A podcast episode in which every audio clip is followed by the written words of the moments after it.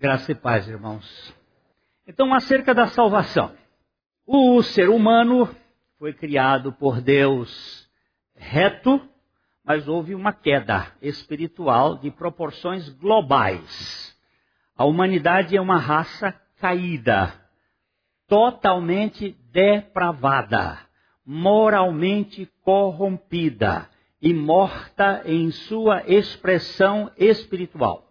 Não há vida espiritual no ser humano. Por favor, alguém contesta? Abra aqui para mim. Alguém contesta alguma expressão disso que foi dito aqui?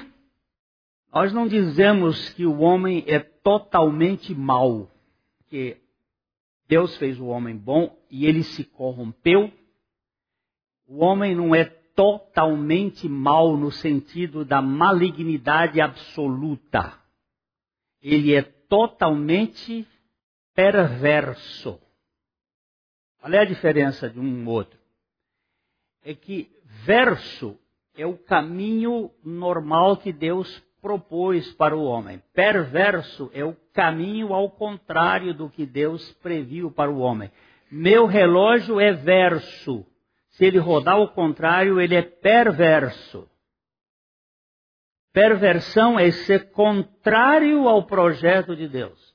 Ao invés de o homem confiar em Deus, ele confia em si mesmo. Ao invés de ser a confiança no alto, o homem tem autoconfiança. É, aí é um L que muda. Confiança no alto, para dizer como o, o, o Rio Grandense do Sul, o gaúcho, alto, é confiança no alto. No U, autoconfiança. Mas autoconfiança não é bom? Para você pode ser, mas vai para o inferno. Quem confia em si mesmo, confia num ser perecível, que não merece confiança.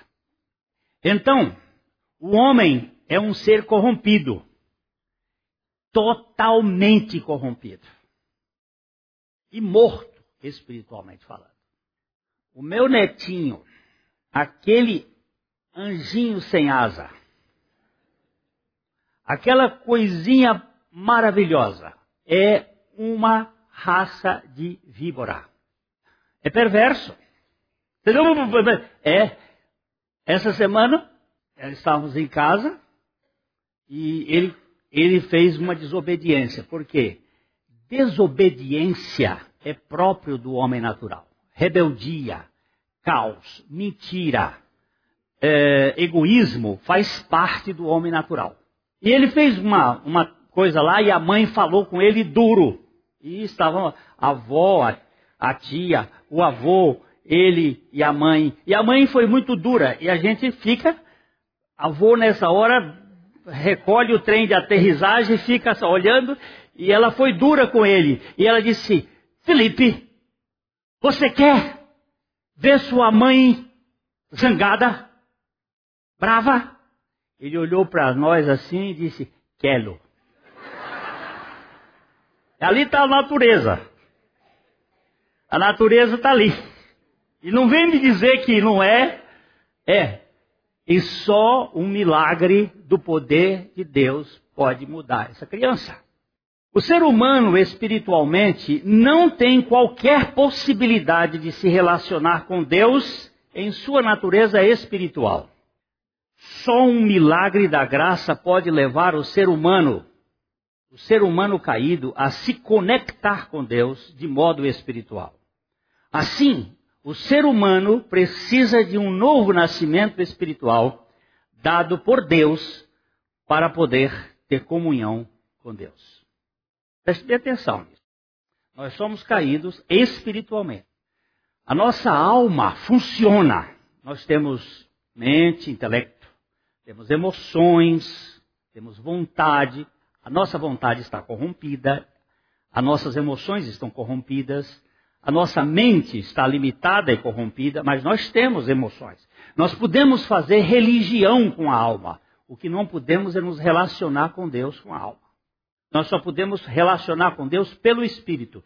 E o Espírito transformado agora usa a nossa alma para que ela possa ter as relações de entendimento, de fé, de compreensão. Você lembra que é saber, entender, saber, crer e entender. Esta é a ordem. A gente sabe, depois a gente crê, depois a gente entende. E só entende quem crê. E só crê quem sabe. Então, é um mistério da fé que vai levar ao entendimento. Mas nós não podemos crer se o Espírito Santo não nos convencer do pecado. Uh, o primeiro parágrafo deste acerca da, do caminho da salvação diz o seguinte: cremos que a salvação de pecadores é inteiramente de graça. Uma vez que a graça é Deus dando e fazendo tudo ao morto espiritual, que nada merece e nunca terá condições de merecer coisa alguma. O morto espiritual jamais terá condições de agir espiritualmente se antes não for vivificado no espírito pela graça de Deus. É uma vivificação espiritual. Você pode trazer a criança na escola dominical, na igreja, vai ser ótimo, vai ser muito importante para que ela saiba, para ela saber, para ela ser informada pelo conhecimento da palavra. Mas vai ter necessidade de um dia o Espírito Santo tocar nesta pessoa para ela crer. É, para que saibais e me creais. E esse me creais aí de Isaías é o crer que o Espírito Santo vai fazer. Porque a Bíblia diz assim: que quando o Espírito Santo viesse, o Consolador, ele convenceria o mundo do pecado, da justiça e do juízo. E diz: do, do pecado porque não creem em mim. Mim aí é Jesus. O mundo crê em Deus? Crê. O diabo crê em Deus? Crê. O mundo crê em Jesus? Não. O Espírito Santo crê em Jesus? Perdão. O diabo crê em Jesus? Não. O diabo é o anticristo. Mas aqueles a quem o Espírito Santo convence creem em Jesus. Porque Jesus é o único caminho que nos leva ao Pai. Não podemos confundir as pessoas da Trindade e as missões que cada uma tem. A graça de Deus está essencialmente associada ao ser humano em seu pecado e o pecado associado à morte espiritual. Você se lembra do versículo? Por um homem entrou o pecado no mundo e pelo pecado entrou a morte. E a morte passou a todos os homens porque todos pecaram. A graça de Deus não encontra pessoas preparadas para a salvação, mas torna-a preparada para recebê-la. O ser humano não assegura em nenhum momento a graça de Deus para a sua salvação, mas a graça de Deus assegura o tempo todo as reações humanas diante das ações de Deus para a salvação do seu pecado. Eu quero que você me diga, na parábola do semeador que saiu a semear, a semente caiu em quatro terrenos. Quais são esses terrenos? Primeiro, primeira beira do caminho. O que, que aconteceu à beira do caminho? As aves dos céus vieram e tiraram a semente. A segunda caiu entre as pedras, num terreno pedregoso, de pouca profundidade, o sol secou. A terceira caiu no meio dos espinhos. E os espinhos cresceram e sufocaram. E a, terceira, a quarta caiu na boa terra ou na versão de Lucas, na terra preparada. A terra preparada foi aquela que a graça foi preparando para receber a palavra. Como é que a graça vai preparar? E eu não sei, mas eu sei que sofrimento, decepção, paulada, frustração, vai levando o sujeito ao fim dele mesmo. Quanto tempo o sujeito vai resistir até que a graça entre e diga: aqui ou eu ou você, e ele se rende. que a graça de Deus é irresistível para a terra preparada. Por isso que ela frutifica. Explicando o dote da salvação, os apóstolos disseram à igreja em Jerusalém que tanto os judeus como os gentios foram salvos pela graça. Vamos ler juntos Atos 15, 11. Mas cremos que fomos salvos pela graça do Senhor Jesus, como também aqueles o foram. Isso aqui é o primeiro ah, congresso espiritual da igreja. Ah, o primeiro encontro em que a igreja faz a sua confissão. E os apóstolos que estavam vindo, Paulo e, e, Barnabé, que estavam vindo junto com os outros apóstolos lá de Antioquia da Síria, Antioquia da Síria, não é Antioquia da Síria, é Antioquia da Síria, terra hoje, onde nós assistimos um massacre universal dos Illuminati contra os povos. Isso é obra do anticristo. A gente não entende muito. Acha que é coisa disso, daquilo. Nós não entendemos nem o que seja ONU. Para mim, é uma coisa aberrante do homem querer controlar o homem por suas próprias ideias. É impossível isto. Mas eles chegaram porque estava havendo uma. Como é que esses gentiozinhos podem ter salvação? Aí a igreja teve uma convenção, nesta convenção eles decidiram e os apóstolos chegaram a dizer: olha, nós fomos salvos pela graça, judeus, e os gentios também são salvos pela graça. Porque a graça de Deus é quem salva as pessoas. Segundo parágrafo do artigo uh, quarto acerca da, do caminho da salvação, que é, cremos, o primeiro parágrafo diz que cremos que a salvação de pecadores é inteiramente de graça por meio, verso o 2, por meio da obra meritória do Filho de Deus. É aqui que termina esse. Aqui reside todo o mérito. A obra meritória do Filho de Deus. O mérito todo da nossa salvação está em Cristo. Foi o reformador Lutero quem disse: os salvos são escolhidos não por seus próprios méritos, mas pela graça do mediador. E podemos dizer unicamente pelo mérito, os méritos, pelos, está errado aqui, pelos méritos do mediador. Unicamente pelos méritos do mediador. Não há em nós qualquer qualidade que desperte a ação divina em nosso favor.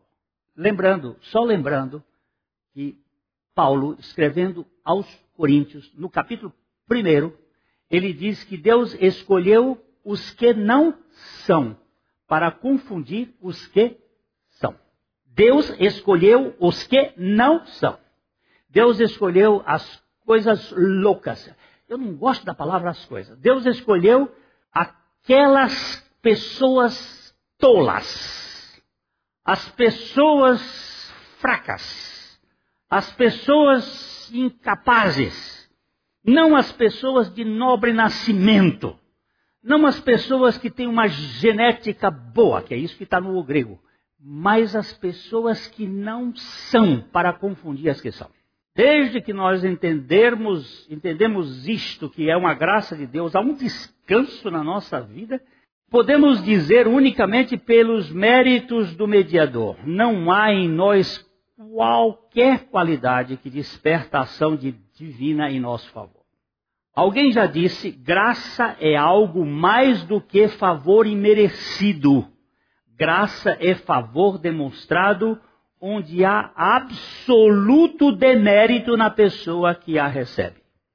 Foi por isso que nosso irmão compositor Benjamin Bedon afirmou. Quem é Benjamin Bedon?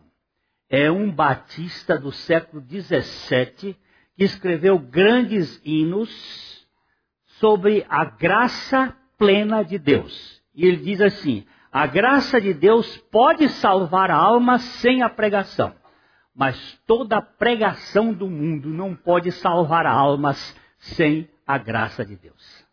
Deus pode, pela graça, salvar. Mas aprove a Deus salvar os que creem pela loucura da pregação e a pregação pela graça. Ninguém poderá descansar verdadeiramente na graça de Deus se antes não conhecer pessoalmente o caráter imutável do Deus de toda graça. Vamos ler o verso chamado Áureo da revelação de João. Porque Deus amou ao mundo de tal maneira que deu seu Filho unigênito para que todo o que nele crê não pereça, mas tenha vida eterna. João 3,16 Mas Deus se revela aos seus no mundo. Ele vai falar com o seu povo pela sua palavra. Então, para, para Jonathan Edwards, mediante o resgate da redenção de Cristo, duas coisas são pretendidas sua satisfação e seus méritos. Uma paga as nossas dívidas e assim satisfaz. A outra adquire nosso título e, portanto, tem méritos. A satisfação de Cristo está em libertar-nos da miséria. O mérito de Cristo está em comprar a felicidade para nós. Isso é coisa de gente que pensa com teologia certa ele é suficiente. Ele é perfeitamente capaz de fazer uma salvação, por isso que a Bíblia vai dizer, mais tarde nós vamos ler, totalmente daqueles que se chegam a Deus. O terceiro ponto, o terceiro parágrafo, o qual, por decreto do Pai, tomou voluntariamente sobre si a nossa natureza, exceto o pecado. Por favor, entenda. Isto está escrito nos artigos de fé da nossa igreja. Adotados e arrolados e registrados em cartório. Decretos eternos de Deus. Cremos, como Thomas Watson, do século XVII também, que crê na Bíblia, e também no século XVII tinha uns que não criam na Bíblia, que a vocação de Deus, o chamado de Deus, é fundamentada a vocação em seus decretos, e seus decretos são imutáveis. O salmista canta no Salmo 119, verso 54, os teus decretos são motivo dos meus cânticos, na casa da minha peregrinação. Como disse A. W. Pink, se vocês quiserem um teólogo que dê substância de fé em vocês, leia este. Baixe os livros do Pink. Pega no. Tem uns que são de graça uh, naquela. Hã? Minha? Minha teca. Minha teca. É de graça, né? Pega os livros do Pink. Ele, para mim, ele é fácil de ler, não tem complicação. E é direto. Com ele é pão, pão, queijo, queijo e nada mais. É, onde é que eu estou? O Pink disse o seguinte: o que quer que seja feito no tempo foi pré-ordenado antes de iniciar-se o tempo. Pois Deus não tem imprevistos nem improvisos. Deus é. Hein? Não tem plano B.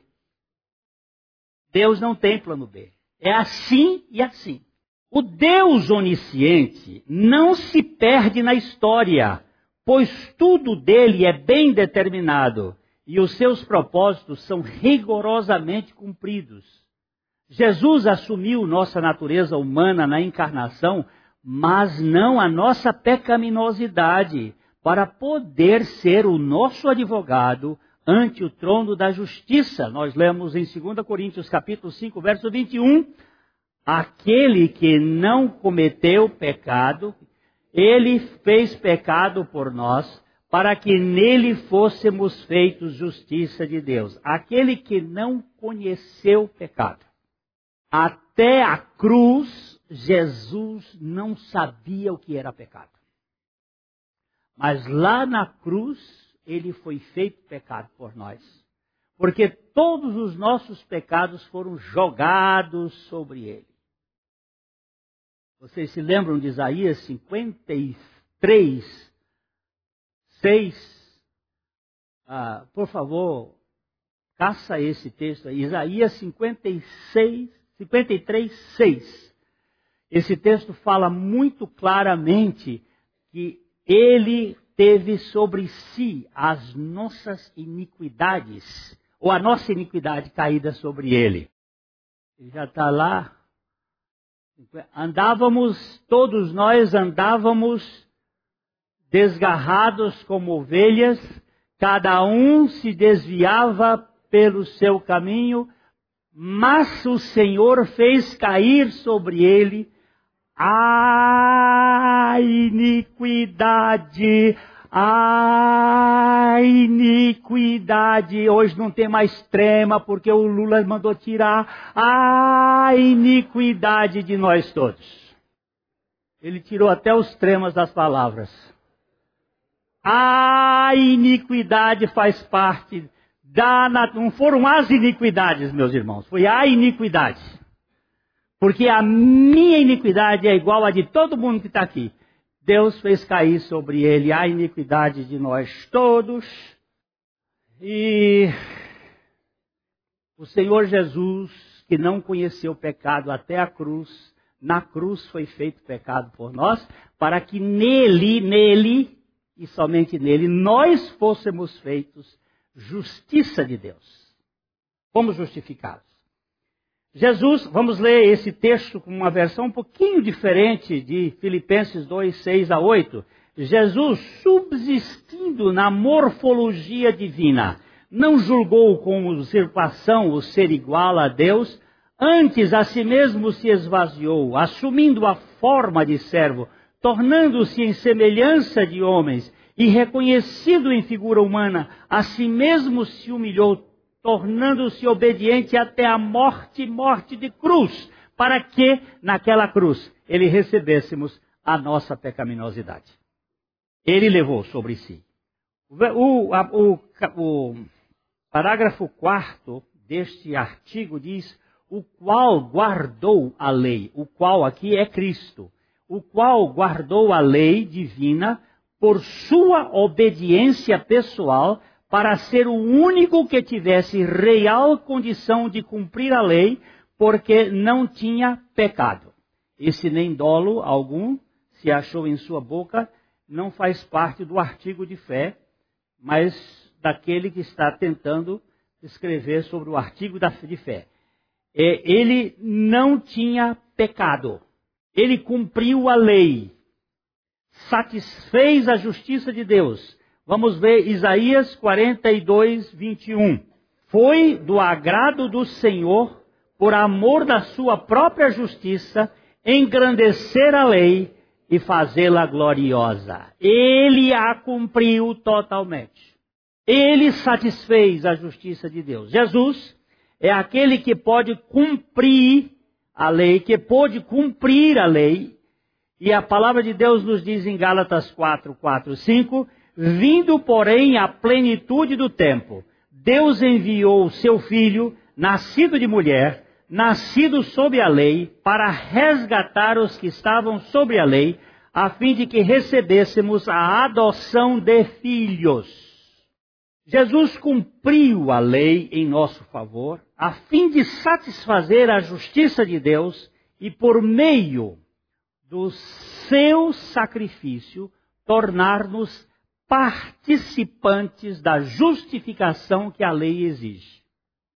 Alguém já disse que a lei pode atormentar uma pessoa até o Calvário, mas nunca além dele. Até o Calvário, a lei pode dizer assim: você é um mentiroso, você é um, um cobiçoso, você é um adúltero, você é um ladrão. Você, depois do Calvário, ela não pode dizer para aquele que crê, porque toda a justiça da lei foi cumprida em Cristo e foi a nós imputada pelo Espírito Santo. Porque, pela graça, nós fomos justificados mediante a fé. Ao cumprir a lei, Jesus satisfez a justa exigência da lei em nosso benefício, mas não nos deixou isentos de vivê-la, pois ele vem viver as normas da lei por meio da sua vida em nós, implantada pelo Espírito Santo. Quando a lei de Deus é expressa em nós pela vida de Cristo, nossos deveres se tornam nossos prazeres. Isso é, é lindo, não é? Eu não estou aqui para dizer que eu não vou roubar, que eu sou, eu sou, um, eu sou um homem honesto. Eu estou aqui para dizer que Jesus Cristo vive em mim. E a vida dele em mim vai dar condições da honestidade se manifestar.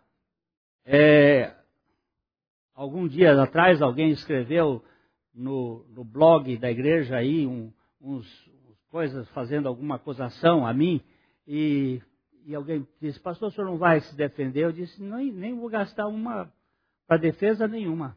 Se for para explicar, eu explico. Para defesa, jamais. A minha defesa é Jesus. No dia que eu for tentar me defender, eu vou perder de vista o sacrifício de Cristo. Em 1988, saiu um, no, no, num jornal que nós temos aqui na denominação batista, um artigo enorme, na página inteira, dizendo que nós pregávamos impecabilidade e perfeccionismo. Saiu um artigo enorme.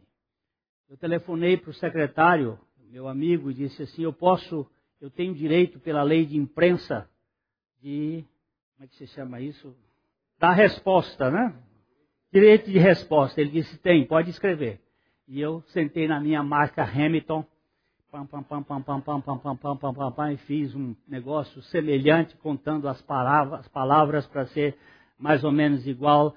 Botei num papel, num, num envelope e saí daqui para colocar na caixa postal 614 da igreja lá no, no correio. Quando eu estava ali, perto da igreja catedral, o Espírito Santo me perguntou: Você vai fazendo o quê? Eu disse: Não, eu tenho direito. Ele disse: O único direito que você tem é de se submeter à justificação que está em Cristo Jesus. Eu voltei já rasgando o negócio pela estrada e coloquei num lixeira da cidade, todo picadinho. Cheguei aqui, a cópia que tinha aqui eu rasguei e fiquei calado esses anos todos o pastor ainda me ligou e disse: Você não vai mandar? Eu disse: Não, porque tem voz superior dizendo para ficar quieto. Nunca abra a boca para se justificar. Você pode até explicar alguma coisa se for necessário, não justificar. A sua justificação é Cristo. Ele é a sua justiça. Fica quieto. Ele não abriu a boca dele. Por que, que nós temos que abrir? É, o quinto mas olha, gente, nós vamos cumprir a lei, nós vamos viver a lei, porque a vida dele está em nós.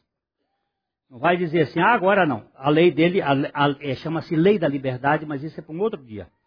Capítulo, o, a, o parágrafo 5. O qual, pela sua morte, fez uma expiação completa pelos nossos pecados. Aqui termina o parágrafo. Pois a morte de Cristo foi uma expiação perfeita que teve sucesso total e não uma tentativa parcialmente falha. Foi perfeita.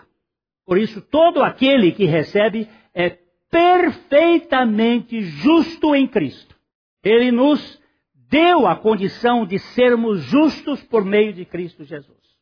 Vamos ler Isaías 53, 11 ele verá o fruto do penoso trabalho de sua alma e ficará satisfeito. O meu servo, o justo, com o seu conhecimento, justificará a muitos, porque as iniquidades deles levará sobre si. Agora você vê que lá em Isaías 53, 6, nós vimos a iniquidade de todos nós. Mas em Isaías 53, 11, diz que ele, ao justificar, não justificou a todos, mas a muitos, porque levou as iniquidades deles. Nós temos que ler Bíblia como Bíblia está escrito, e não como eu acho. Por que, que são muitos? Porque só quem recebe é que é justificado. Porque somos justificados pela fé. Sabemos pela Escritura que o Senhor Jesus Romanos 4, 25, foi entregue por causa das nossas transgressões e ressuscitou por causa da nossa justificação. A morte e a ressurreição de Jesus satisfazem plenamente a obra da salvação do seu povo. Capítulo, artigo 6. E tendo ressuscitado dentre os mortos, está agora entronizado no céu como nosso intercessor. Hebreus 7, 25. Por isso pode salvar totalmente os que por ele se chegam a Deus, vivendo sempre para interceder por eles.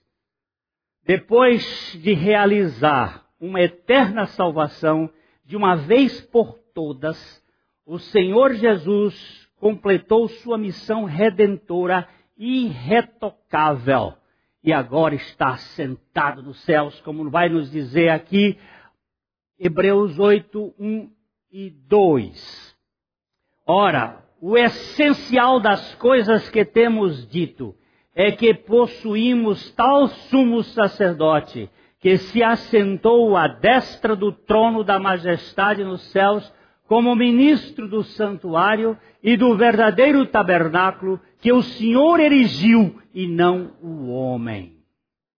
Tem um verdadeiro tabernáculo no céu que o Senhor erigiu e não o homem, e nesse tabernáculo do céu está sentado o sumo sacerdote da ordem de Melquisedeque, que realizou uma eterna salvação. E porque ele realizou essa eterna salvação, ele dá descanso. Jesus é o Salvador e a salvação de, daquele que crê. O fato de Jesus Cristo estar sentado na sala do trono significa que ele já fez a sua missão e consumou a obra que a, da sua eterna salvação. Aqui não é ela, não é ele. Que significa que ele já satisfez a sua missão. Vamos ler aqui Hebreus 5, 9. E tendo sido aperfeiçoado, tornou-se o autor da salvação eterna para todos os que lhe obedecem.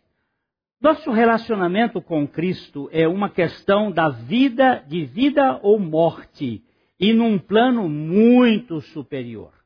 O homem que conhece a Bíblia sabe que Jesus Cristo veio ao mundo para salvar os pecadores e que os homens são salvos apenas por ele, sem qualquer influência por parte de quaisquer obras meritórias deles, disse A. W. Tozer. 7. E unindo em suas e unindo em sua pessoa maravilhosa as simpatias mais ternas com a divina perfeição, ele é, em todos os sentidos, um Salvador idôneo, compassivo e suficiente para todos os seus em todos os tempos. E assim, vamos ler? E assim como aos homens está ordenado morrerem uma só vez, vindo depois disso o juízo, assim também Cristo tendo se oferecido uma vez para sempre para tirar o pecado de muitos, aparecerá segunda vez sem pecado aos que o aguardam para a salvação. Hebreus capítulo 9, 27 e 28. O gegrafa gegrafei, dizia Pilatos, o que escrevi escrito está, e o que a palavra de Deus diz está escrito e ninguém pode mudar. Cristo é Deus. Jesus é o homem sem pecado e o único caminho que nos leva ao Pai. Ele é a nossa eterna salvação.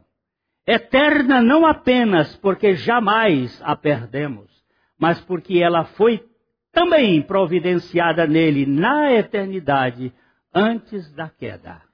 Ela é eterna tanto em sua origem como em sua consecução. Ela é perfeitamente eterna. Nós lemos aqui em João capítulo 17, a oração sacerdotal de Jesus, versículos 22 a 24.